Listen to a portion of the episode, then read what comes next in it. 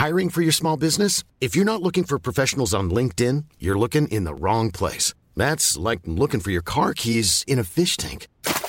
LinkedIn helps you hire professionals you can't find anywhere else, even those who aren't actively searching for a new job but might be open to the perfect role. In a given month, over 70% of LinkedIn users don't even visit other leading job sites. So start looking in the right place. With LinkedIn, you can hire professionals like a professional. Post your free job on linkedin.com slash people today. Heraldo Podcast, un lugar para tus oídos. Esto es Primera Plana de El Heraldo de México. Sigue nuestro podcast en Spotify para estar al día con las noticias más importantes.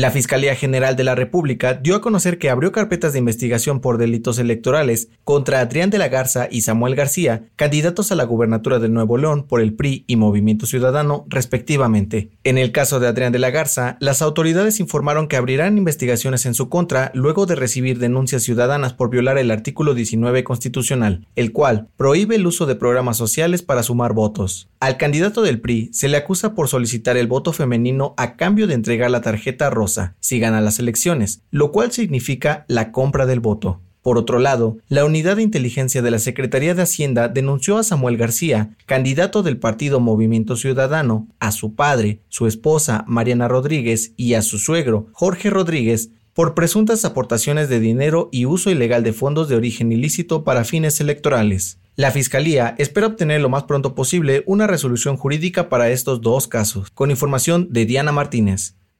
La Fiscalía General de la República recibió información del Departamento de Justicia de los Estados Unidos por posibles responsabilidades penales del gobernador de Tamaulipas, Francisco Javier García Cabeza de Vaca. En el comunicado, también se menciona a Ismael García, José Manuel García y José Ramón Gómez Reséndez, hermanos y suegro del funcionario respectivamente, señalados por irregularidades bancarias, transferencias y operaciones ilegales ligadas a diversas empresas. Las autoridades norteamericanas aseguraron que confían en la investigación de la Fiscalía y la Secretaría de Hacienda para precisar las responsabilidades penales que procedan en este caso. Cabe mencionar que el gobernador de Tamaulipas no ha sido visto en actos públicos desde días antes de que la Cámara de Diputados aprobara su desafuero por presuntos delitos, con información de Carlos Juárez y Diana Martínez.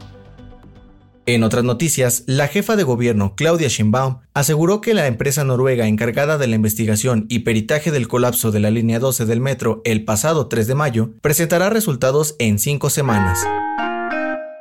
Tras recibir duras críticas y ovaciones por su interpretación del himno nacional previo a la pelea de Saúl Canelo Álvarez, la Secretaría de Gobernación señaló que no habrá sanción para la cantante Ángela Aguilar por cambiar la entonación del himno nacional. En los deportes, ya se definieron los cuartos de final del torneo Guardianes Clausura 2021. Cruz Azul enfrentará a Toluca, mientras que América se mide ante Pachuca. Puebla ante Atlas y Monterrey frente a Santos. Los partidos de ida se jugarán miércoles y jueves y la vuelta el sábado y domingo. El dato que cambiará tu día. Además de ser riquísimos, el aguacate puede salvar tu vida. Investigadores canadienses de la Universidad de Guelph descubrieron que el aguacate contiene propiedades que podrían ayudar a la creación de nuevos medicamentos y tratamientos para combatir enfermedades como la leucemia o también ayudar a prevenir la diabetes y la obesidad. Esto fue Primera Plana, un podcast de El Heraldo de México. Encuentra nuestra Primera Plana en el periódico impreso, página web y ahora en podcast. El guion es de José Luis Ramírez, diseño de audio de Federico Baños, la voz es de José Luis Mata y la producción de María José Serrano. Hasta mañana. Síguenos en Twitter, arroba Heraldo de México, Instagram, arroba El Heraldo de México y encuéntranos en Facebook y YouTube como El Heraldo de México.